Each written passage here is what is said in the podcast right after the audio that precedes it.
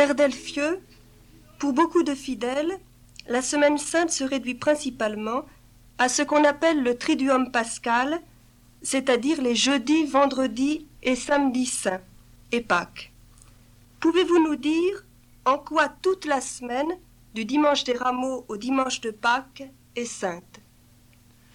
Vous avez raison de poser ainsi la question. Je pense en effet que toute semaine, et donc plus particulièrement celle-là, est sainte.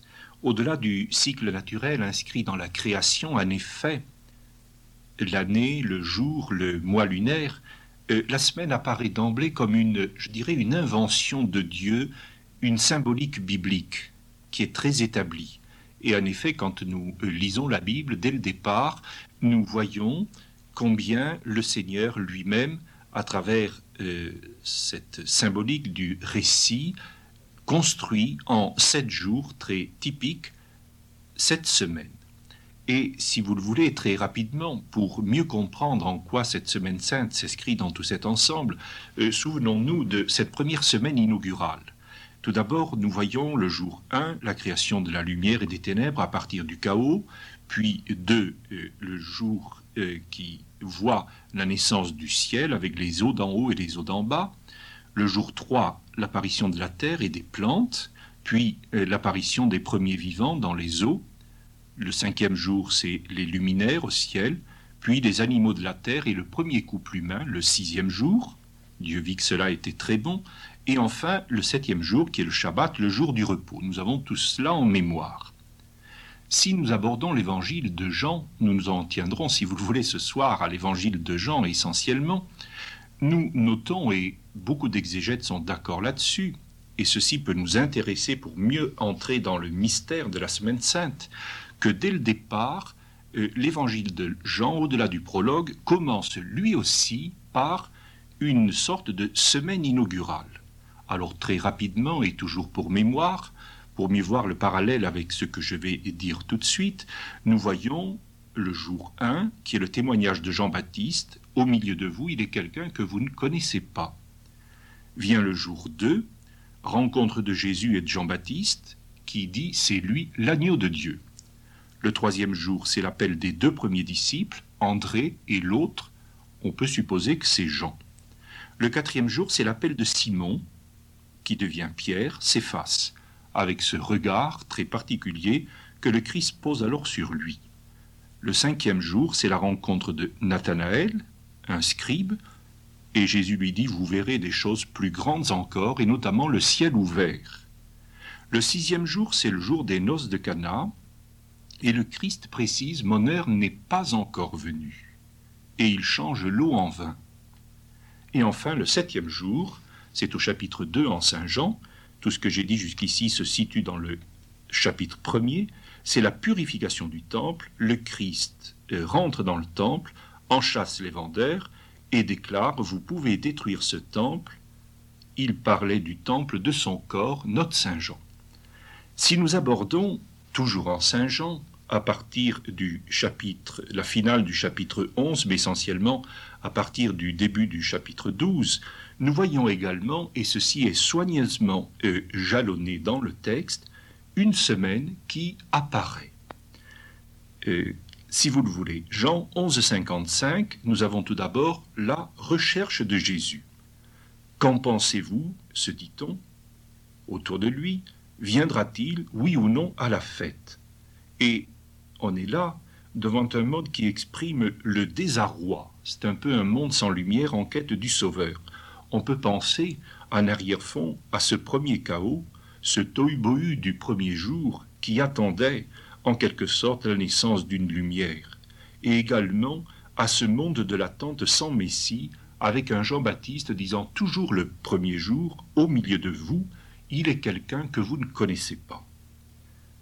Le deuxième jour, Jean 12, 1, c'est l'onction à Béthanie. C'est l'évangile que nous lisons aujourd'hui en ce lundi saint, nous y reviendrons tout à l'heure. Voici Marie, et voici en face Judas. En quelque sorte, une opposition entre le monde de l'accueil et le monde du refus, qui est doublé par le fait que les disciples sont là autour du Christ, manifestement dans la sympathie, et que les ennemis apparaissent de l'autre côté résolus à le tuer. Et ceci n'est pas sans évoquer le combat de la lumière et des ténèbres également qui apparaissent rythmant la terre en quelque sorte dès le premier jour et plus particulièrement encore le deuxième jour de la première semaine dans Saint Jean, c'est-à-dire la rencontre de Jean-Baptiste dont Jésus lui-même dit qu'il est une lampe dans la nuit par rapport à tout un monde d'hostilité qui ne va pas le reconnaître. Le troisième jour, Jean 12, 12, mentionne l'entrée à euh, Jérusalem. Le Christ entre à Sion, qui est la cité de David, et il prend possession de sa terre. On peut penser, en arrière-fond, sans trop jouer sur euh, le parallélisme, à cette terre surgie au premier jour et à cette ville conquise par David. Et le Christ, en effet, acclamé par les siens, tout comme il fut suivi le premier jour par les premiers disciples.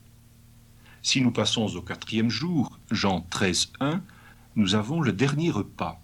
C'est le discours des adieux, et le soir, Jésus ira passer la nuit au jardin, et Pierre le trahira. En gros, comme les psaumes le disent, il s'enfonce alors dans les eaux, les eaux de la mort qui vont l'engloutir. On pourrait penser au grouillement des eaux du premier jour, à ce combat entre la vie et la mort, de la vie surgissant des eaux informes, mais plus spécialement à l'appel de Simon, toujours dans la première semaine inaugurale, et à ce regard du Christ posé le premier jour qui évoque le regard du dernier jour quand euh, Pierre lui-même le trahira. Si nous passons au cinquième jour, nous avons au chapitre 18, verset 18, la mention de euh, l'arrestation du Christ qui passe d'abord la nuit devant Anne et Caïphe et qui est interrogé au petit matin par Pilate. Et c'est la quête de la lumière, avec toute une série de questions qui à ce stade vont rester sans réponse. Es-tu roi? D'où es-tu? Au cinquième jour de la création, nous voyons que c'est le surgissement des luminaires qui éclairent le ciel et la terre, mais la vraie lumière vient d'ailleurs. Ils ne sont que pour éclairer le jour et la nuit, ils sont des instruments d'un autre qui est la vraie lumière. Et dans la première semaine de Saint Jean, nous voyons Nathanaël, le scribe, qui lui aussi cherche à sa façon la lumière, et c'est au-delà des Écritures que le Christ lui dit qu'il verra un jour le ciel ouvert. Et enfin, le sixième jour, Jean 19, 31, qui est le jour de la préparation, où l'on immole les agneaux dans le temple. Et c'est le jour, nous le savons, de la mort de Jésus, où il célèbre, les pères le disent très clairement, les noces qui un jour seront éternelles et qui commencent déjà qui inaugure là l'éternité avec le surgissement de ce nouveau couple, en quelque sorte, Marie et Jean, la mère et le disciple. L'Église naît au pied de la croix. Et si nous nous souvenons, dans le euh, sixième jour, nous voyons surgir les animaux de la terre et le premier couple humain, et le Christ lui-même, agneau de Dieu, inaugurant les nouvelles noces, lui, le nouvel Adam épousant l'humanité. Et dans le sixième jour de toujours la première semaine de Saint Jean, nous avions les noces de Cana avec le Christ, nouvel époux, qui vient changer l'eau en vin, et nous savons que ce premier signe euh, préfigure le dernier signe de l'eau et du vin de l'Eucharistie, c'est-à-dire du sang et de l'eau coulant euh, du côté du Christ alors nous pouvons rentrer dans le septième jour. Jean 19, 38. Après cela, nous dit le texte, c'est le grand sabbat, c'est-à-dire le repos. Nicodème accueille le Christ, le met dans un tombeau, et on rentre dans le grand repos. Nous pourrons avoir tout à l'heure un texte de Saint Épiphane qui nous aidera à euh, rentrer dans cette perspective. Et ceci, bien sûr, nous rappelle le premier sabbat où Dieu se repose au soir de toute sa création. Et Jésus, dans la première semaine, euh, purifiant le temple, disant que le sabbat est fait pour l'homme et non pas l'homme pour le sabbat, et qu'il y a ici quelqu'un de plus grand que le temple, et qui nous introduit au grand repos en Dieu. J'ai dit cela, voyez, d'une façon un peu rapide et un peu schématique, et euh, faute de temps, sans pouvoir assez, si vous voulez, le démontrer ou le nuancer. Et il est bien évident qu'il faut nous garder ici de tout allégorisme ou de tout parallélisme qui pourrait euh, un peu prêter à une sorte de jeu biblique. Mais ce qui est intéressant, je ne dis pas que Saint Jean, si vous voulez, a voulu construire cela. C'est quelque chose qui est beaucoup plus profond et plus intéressant. C'est que manifestement, et c'est en tout cas quelque chose qui me surprend de plus en plus, euh, la Bible est vraiment construite par l'Esprit de Dieu. Et tout se tient de la première à la dernière ligne, de la Genèse à l'Apocalypse. Et tout concourt vers ce point central, ce point focal qu'est Jésus-Christ. Et à partir de là, tout ce qui précède l'éclairant, tout est éclairé par la lumière qui va vers euh, le terme. Et mieux encore, donc, cela est inscrit dans les faits. Et c'est à travers des rapprochements comme cela que l'on peut voir combien Dieu mène le monde, le temps et son histoire. En effet, tout au long de la vie du Christ, il est bien clair que euh, tout du long, il passe son temps à dire que l'heure n'est pas encore venue, que l'heure va venir et qu'enfin l'heure est là, et que sa vie, nul ne la prend, mais c'est lui qui la donne. Ce Christ donc, qui manifestement se présente ainsi en maître du temps, des événements et de son propre don euh, est également le même Christ euh, qui, le même Dieu qui euh, dirige l'écriture et la met à son service. Et alors surgit, et c'est là où cette semaine est sainte, non seulement parce que comme la première semaine de création, elle est déjà bénie par Dieu, non seulement comme la première semaine de la vie publique du Christ en Saint Jean, elle est très bénie de la grâce du Christ, mais en même temps, parce que cette semaine sur laquelle nous réfléchissons ce soir ensemble, et qui est la semaine sainte, parce qu'elle débouche, et c'est là où elle devient radicalement nouvelle par rapport à toutes les autres semaines, et c'est pourquoi j'ai voulu insister un peu sur ces rapprochements, pour en montrer aussi l'originalité et la nouveauté, elle débouche sur quelque chose de radicalement nouveau, à savoir le huitième jour. La première semaine de création était une semaine de sept jours. La première semaine de la vie publique du Christ comportait également sept jours. La nouvelle semaine aura huit jours. Le lendemain, le premier jour de la semaine, nous dit Jean au chapitre 20 au verset 1, Jésus apparut, etc. Alors c'est la série des apparitions aux saintes femmes, à Marie de Magdala, à Pierre, à Jean.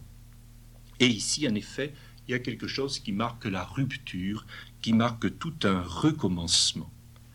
Euh, vraiment, c'est le jour de Dieu qui s'inscrit dans la semaine de création et d'incarnation, et ce huitième jour, qui est le jour divin, euh, parachève en quelque sorte une semaine qui était déjà sainte, puisque Dieu y a inscrit la création, qui était éminemment sainte, puisque le Christ lui-même y a inscrit sa vie, mais qui est éternellement sainte, puisque du temps elle nous fait déboucher sur l'éternité, et que le huitième jour, qui est le point euh, central et le sommet de cette semaine, nous introduit en effet dans le jour de Dieu. Je crois d'ailleurs qu'il y a un texte de euh, Méliton de Sarne qui pourrait nous aider à euh, nous situer dès le départ un peu dans cette perspective non pas de ce parallélisme dont je parle, mais de ce sens profond attaché à la semaine sainte. C'est moi qui ai en quelque sorte, dit le Christ à travers ce Père de l'Église. Qui va disputer contre moi? Qui ose me faire face? C'est moi qui ai délivré le condamné, vivifié le mort et ressuscité l'enseveli. C'est moi qui ai détruit la mort, triomphé de l'ennemi, qui ai foulé aux pieds l'enfer et lié le fort. C'est moi qui ai ravi l'homme vers les hauteurs, c'est moi le Christ. Venez donc toutes les familles des nations des hommes pétris de péché, venez recevoir la rémission de vos péchés, car le Christ vous déclare, C'est moi qui suis votre rémission, c'est moi la Pâque du salut, c'est moi votre rançon, votre vie, votre résurrection, c'est moi votre lumière, votre salut, votre roi. C'est moi qui vous ai conduit vers les hauteurs, c'est moi qui vous ressusciterai, c'est moi qui vous montrerai le Père, celui qui existe avant les siècles. C'est moi qui vous ressusciterai par la force de ma main droite. Tel est celui qui a fait le ciel et la terre, et qui a formé l'homme, qui a été annoncé par la loi et les prophètes, qui s'est incarné dans le sein d'une vierge, qui a été pendu à la croix et enseveli en terre, il est ressuscité des morts, il est monté vers les cieux, il est assis à la droite du Père. C'est lui le Christ, le roi, Jésus, image du Père qui fait voir le Père, qui porte le Père et qui est porté par le Père, à lui la gloire à jamais. Je crois que ce texte de Méditant de Sardes que vous venez de nous lire, en effet, Marie-Hélène, illustre bien cette maîtrise en quelque sorte du Christ sur l'événement et sur la totalité de sa vie. Il est bien sûr qu'il va nous apparaître comme étant la victime des événements et des hommes, mais une victime en même temps qui est sacrificateur. Et c'est en ce sens qu'il est le grand prêtre parfait. Il était, il demeure et il vient. Pouvez-vous maintenant, Père Delphieux, nous préciser le sens des trois premiers jours de cette semaine sainte, lundi, mardi et mercredi saint? Oui, eh bien, si vous le voulez, nous pouvons en effet euh, nous arrêter d'abord à ces trois jours dont on euh, parle peu, mais euh, ou du moins habituellement peu, et qui en effet ont toute leur richesse et leur signification. Je crois tout d'abord que dans ces trois jours saints, il y a comme un leitmotiv qui apparaît et qui est extrait du deuxième livre d'Isaïe. Vous savez, on le situe aux alentours des années 550, et qui sont les chants du serviteur. Les quatre chants du serviteur vont apparaître en effet euh, dans la Semaine sainte et les trois premiers euh, vont être retenus par la liturgie les lundis, mardis et mercredis saints. Alors le, lundi saint, nous avons tout d'abord le premier euh, poème du serviteur qui est au chapitre 42e d'Isaïe. globalement, il dit euh, entre autres, voici mon serviteur que je soutiens, mon élu, mon intime. Il ne crie pas, n'élève pas le ton, ne fait pas entendre sa voix dans les rues, ne rompt pas le roseau broyé, n'éteint pas la flamme vacillante. Et un peu plus loin, le texte continue Moi, le Seigneur, je t'ai désigné comme alliance du peuple et lumière des nations. Nous avons là déjà, dans ce texte, vieux de six siècles avant que ne se déroulent les événements que nous évoquons, à travers euh, le lundi saint, la préfiguration, si vous le voulez, de ce Christ se cachant dans la nuit, dans le jardin des Oliviers. Voici mon serviteur que je soutiens, mon élu, mon intime. Il ne crie pas, n'élève pas le ton. Et vous savez que selon les textes, notamment dans les synoptiques, il est dit que Jésus va en retraite à Éphraïm, et en Saint Jean, on le voit se cachant dans les grottes du mont des Oliviers. Et les gens, comme je le disais tout à l'heure, euh, lançaient sur l'esplanade du temple où tout le monde le cherchait. Qu'en pensez-vous? Oui ou non Va-t-il venir? Et nous pouvons déjà méditer sur cela. Dieu a d'abord été contraint de se cacher et nous avons à le chercher dans la nuit obscure. Deus absconditus, disent les mystiques. Et nous savons tous qu'un Saint Jean de la Croix, par exemple, et parmi tant d'autres, a pu écrire sur cette quête de Dieu à travers toutes sortes de nuits, de Maître Eckhart à Thérèse de l'Enfant Jésus, de Siloane à Maxime le Confesseur. Euh, nous avons ainsi tous les mystiques qui insistent beaucoup sur cette quête cachée de Dieu. Eh bien, voyez, le, lundi saint, déjà, euh, à travers le texte euh, d'Isaïe, peut nous montrer, et nous montre réellement, la figure de ce serviteur humble et caché, et la réalité des faits eux-mêmes nous montre le Christ lui-même étant amené à se garder des hommes. Dans l'évangile de ce jour-là, c'est au chapitre 12e de Saint Jean, c'est l'onction de Béthanie. J'en disais aussi un mot très rapidement tout à l'heure.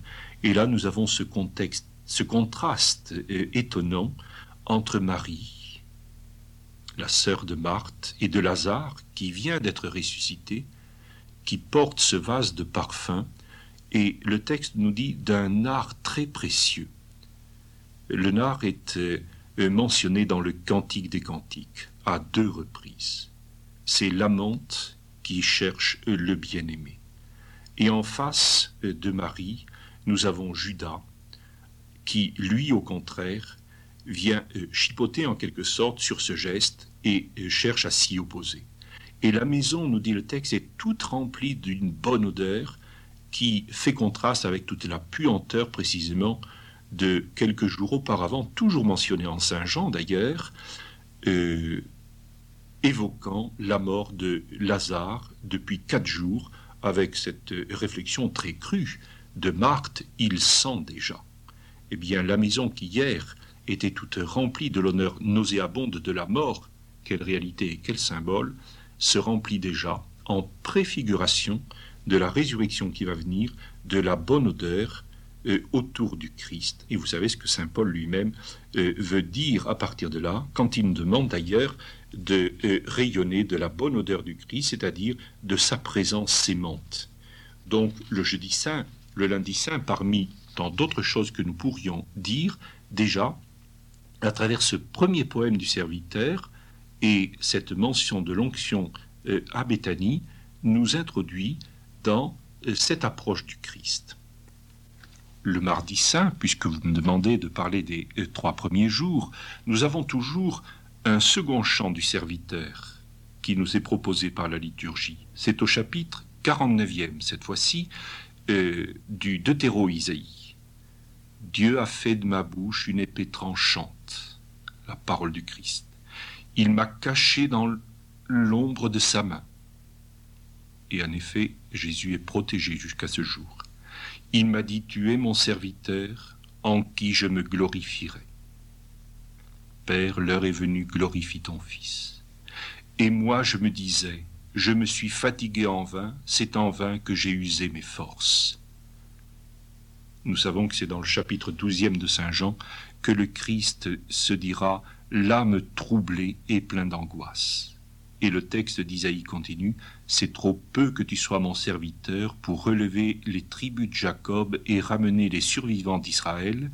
Je ferai de toi la lumière des nations pour que mon salut atteigne aux extrémités de la terre. Quelles étonnantes prophéties qui un jour vont illustrer la vie du Christ. Le Fils de l'homme s'en va comme il est écrit de lui dira Jésus lui-même en, Saint Matthieu au chapitre 26e. Et je crois qu'il est bon d'insister sur ces rapprochements, non pas pour faire euh, quelque chose de trop facile et qui, euh, en quelque sorte, serait comme une préfiguration un peu euh, littérale ou naïve ou trop arrangée des événements, mais parce que Jésus lui-même passe toute sa vie, en quelque sorte, à vouloir accomplir les Écritures et à se référer aux Écritures, et notamment de la loi et des prophètes. Et alors dans l'évangile de ce mardi saint, c'est au chapitre 13e l'annonce de la trahison de Judas et du reniement de Pierre. Avec ce petit verset plein de signification et de symboles, il faisait nuit.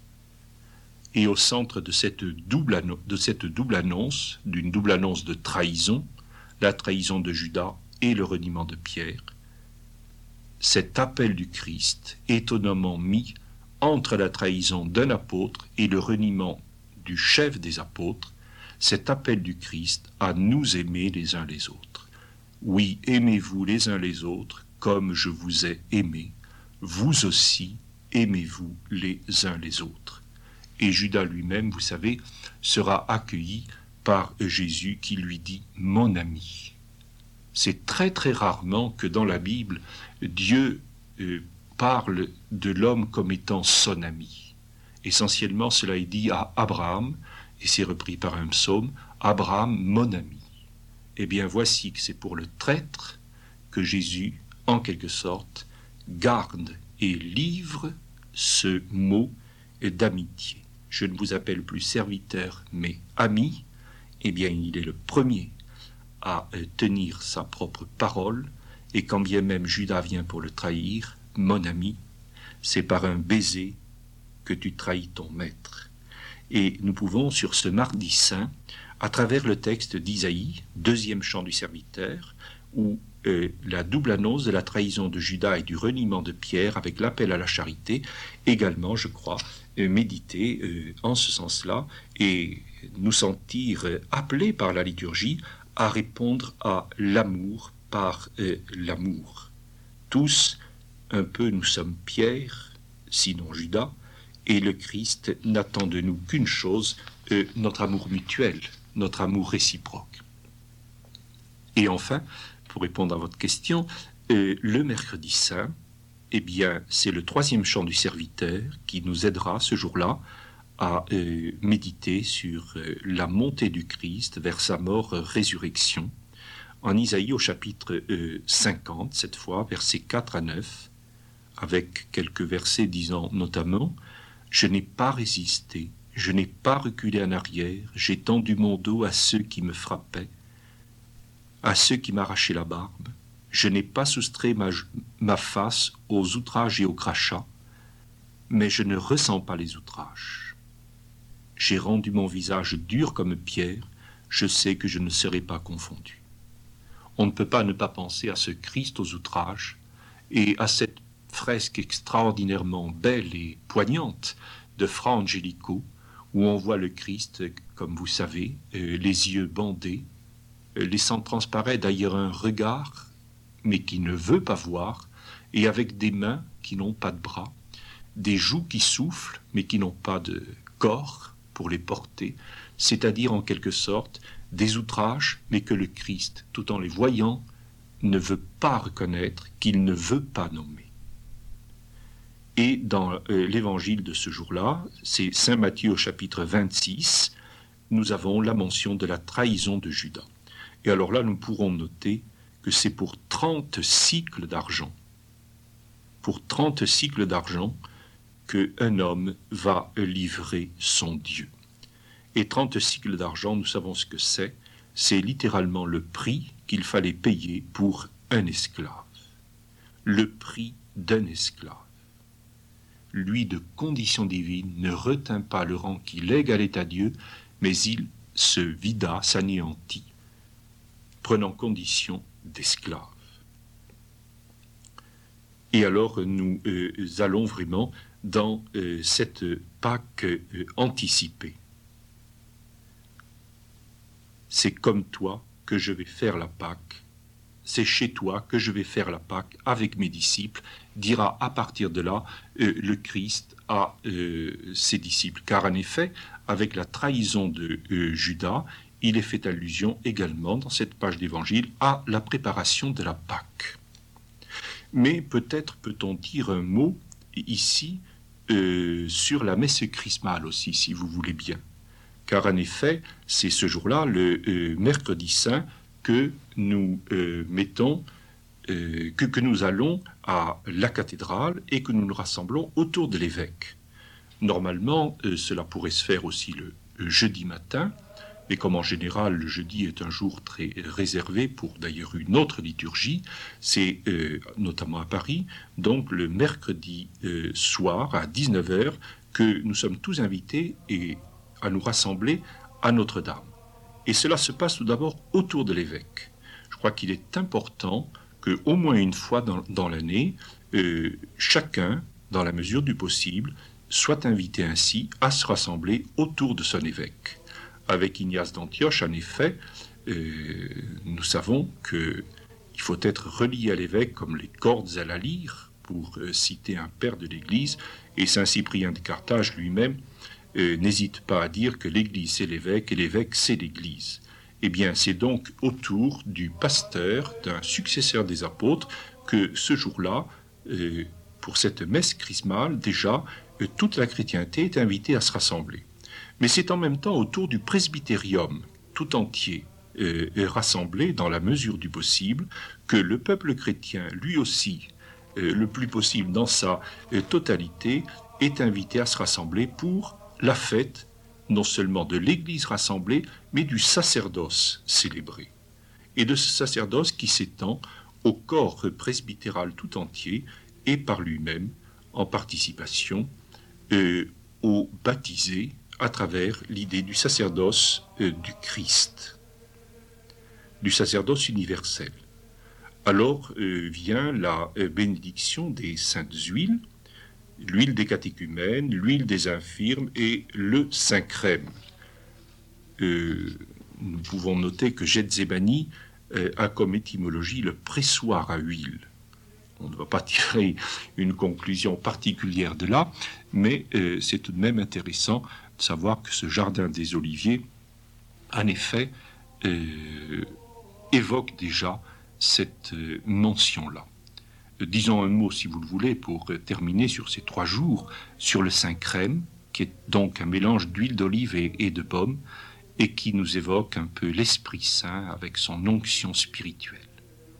Et dans l'Ancien Testament, nous voyons des onctions, euh, euh, notamment pour les rois, les grands prêtres, et le Christ lui-même est dit loin et le Messie.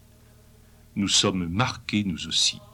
Nous sommes marqués d'une marque ineffaçable, étant appelés à devenir rois, prêtres et prophètes par notre baptême, par notre confirmation, et pour certains d'entre nous par l'ordre également de cette marque qui est indélébile. Et il y a également l'huile donc des catéchumènes et des malades qui euh, est bénie le jour de, ce, de cette messe chrismale. Et c'est au cœur du sacrifice du Christ, en effet, que nous vivons toutes nos misères. Mais on peut peut-être écouter ici, je pense à un texte de Saint Bernard qui pourrait nous euh, situer peut-être cette étape de la semaine sainte. Il a mangé la Pâque avec ses disciples en souffrant sa passion quand il est passé du monde à son Père. Médiateur de Dieu et des hommes, l'homme Jésus-Christ, élevé entre ciel et terre, a mangé la Pâque. Il a cueilli les fruits de l'arbre, il les a distribués à tous ceux qui ont accouru près de l'arbre de vie, au milieu du paradis. Seigneur, je pourrais faire moi-même le tour du ciel et de la terre, jamais je ne te trouverai, sinon sur la croix. Là tu dors, nouvel Adam, du côté de qui chaque jour est façonné et nourri l'Église. Là tu paies ton troupeau, là tu te reposes à l'heure de midi. Ô Christ, personne ne te cherche, personne ne te trouve désormais, sinon sur la croix. Croix de gloire, enracine-toi en moi, pour que je sois moi aussi trouvé en toi.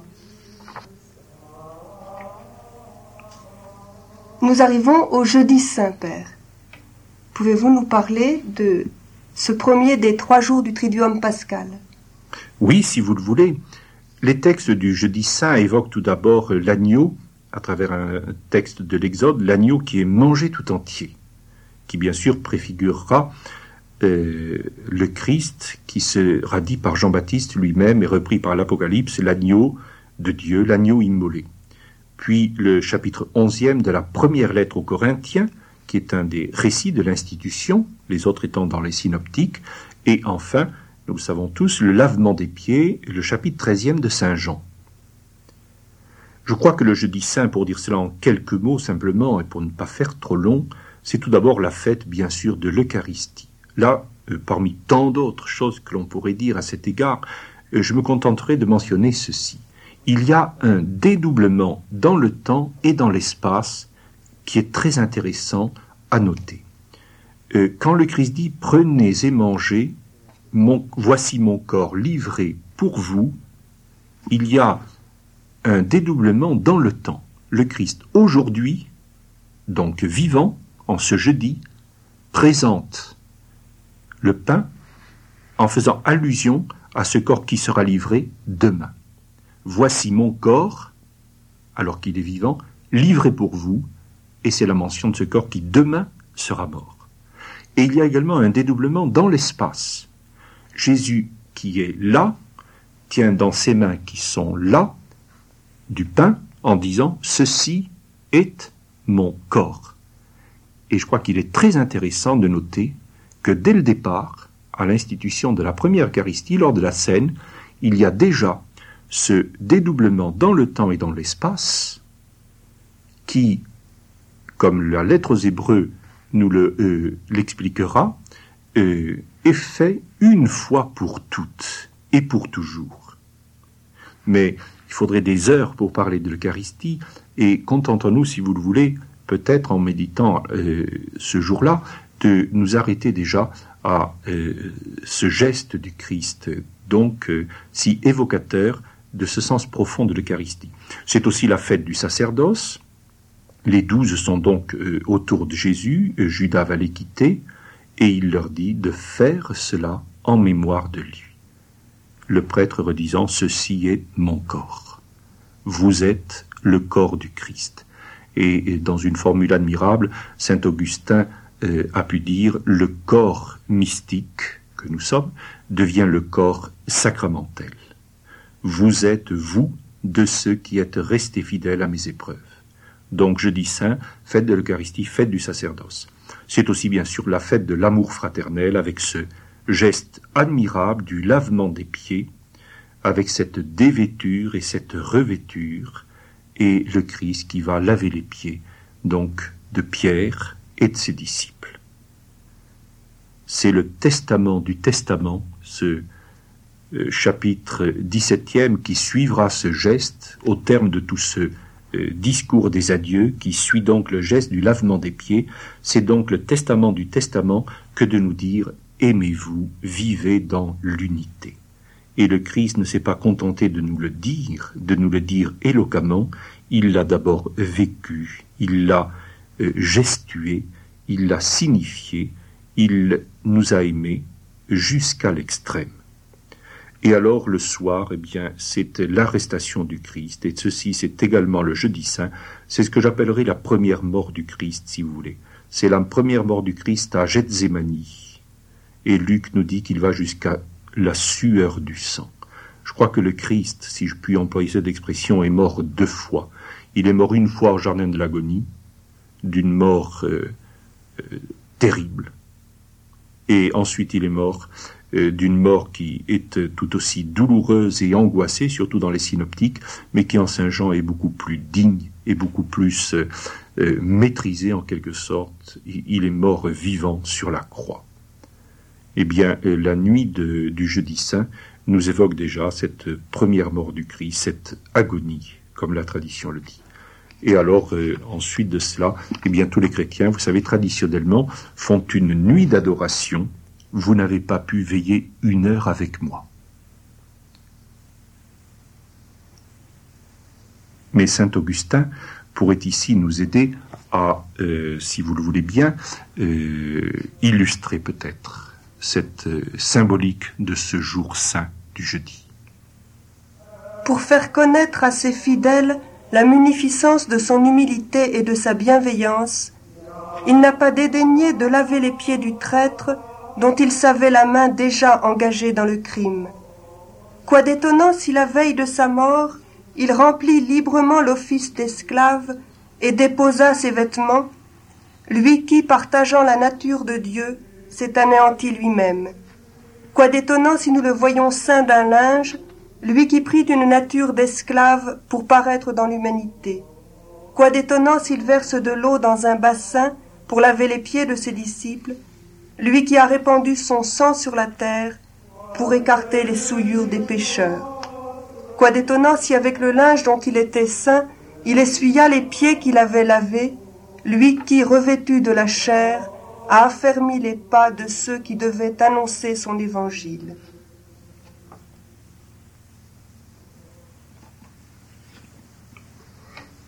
Nous arrivons au vendredi saint, Père Delphieux, pouvez-vous, pour les auditeurs de Radio Notre-Dame, évoquer la liturgie de ce jour? Eh bien, la liturgie de ce jour euh, commence par évoquer, à travers ces textes, le quatrième chant du serviteur, le quatrième et dernier chant. C'est le fameux chapitre 53e d'Isaïe que nous connaissons bien. Et moi, vers euh, non point honte, honte du genre humain, rebut du peuple, euh, dira le psaume 69 qui complète en quelque sorte ce texte, c'est la l'évocation de ce Christ bafoué, de, de cet homme, de ce serviteur, si vous le voulez, disons pas trop vite le Christ, de ce serviteur bafoué et devant qui on ricane et on hoche la tête. Dans le, le chapitre 4 et 5 des Hébreux, c'est l'évocation de ce Christ qui, tout fils qu'il était, apprit de ce qu'il souffrit, avec une violente clameur et des larmes, l'obéissance. Et ce jour-là, nous entendons la passion selon Saint Jean. C'est le sixième jour, c'est le jour où le Christ épouse la mort pour nous rendre la vie. Que dire de ce jour? C'est l'horreur merveilleuse, c'est, le scandale éclatant, c'est l'ignominie glorieuse. C'est, le Christ en croix.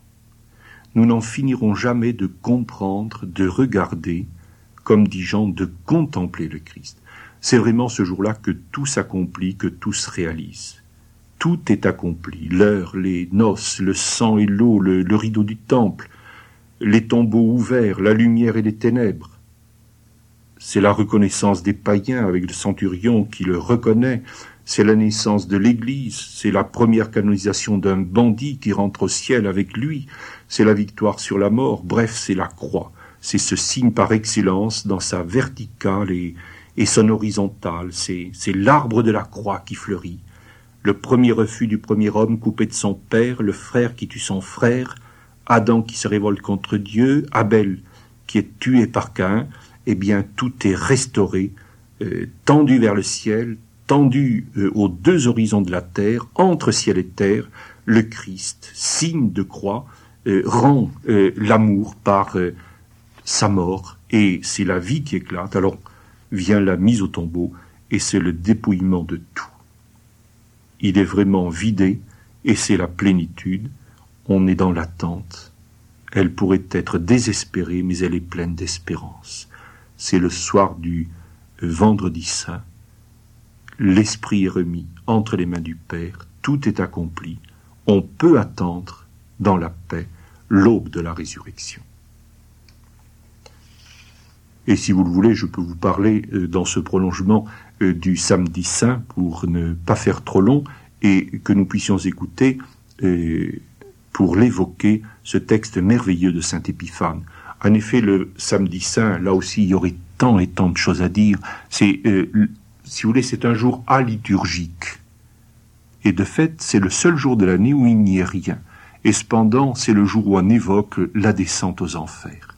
Et la première lettre de Pierre euh, en parle très explicitement, et vous savez que c'est un article qui est repris dans le credo, il est descendu aux enfers. C'est donc l'office de la descente du Christ que l'Orient célèbre et que on peut essayer d'évoquer, comme nous le faisons d'ailleurs à Saint-Gervais, à travers l'office du milieu du jour. C'est la grande verticale.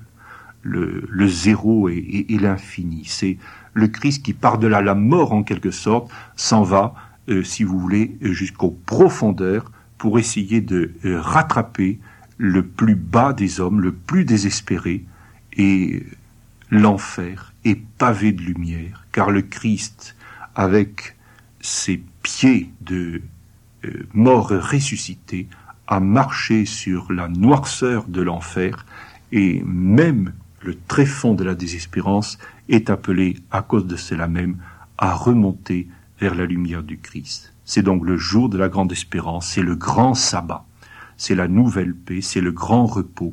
Vraiment, le nouvel Adam célèbre le sabbat, mais le lendemain, il va ressusciter. Un grand silence règne aujourd'hui sur la terre, un grand silence et une grande solitude. Dieu s'est endormi dans la chair, il est allé réveiller ceux qui dormaient. Adam entendit le premier le bruit des pas du Seigneur. J'entends le pas de quelqu'un qui vient, s'écria-t-il. Il reconnut la voix de celui qui cheminait dans la prison. Le Seigneur entra, tenant les armes victorieuses de la croix. Il saisit la main du premier homme et lui cria Éveille-toi, ô toi qui dors, relève-toi d'entre les morts, Christ t'illuminera. Je suis ton Dieu, à cause de toi je suis devenu ton fils. Lève-toi, Je ne t'ai pas créé pour que tu restes ici, captif de l'enfer. Relève-toi d'entre les morts, car je suis la vie des morts.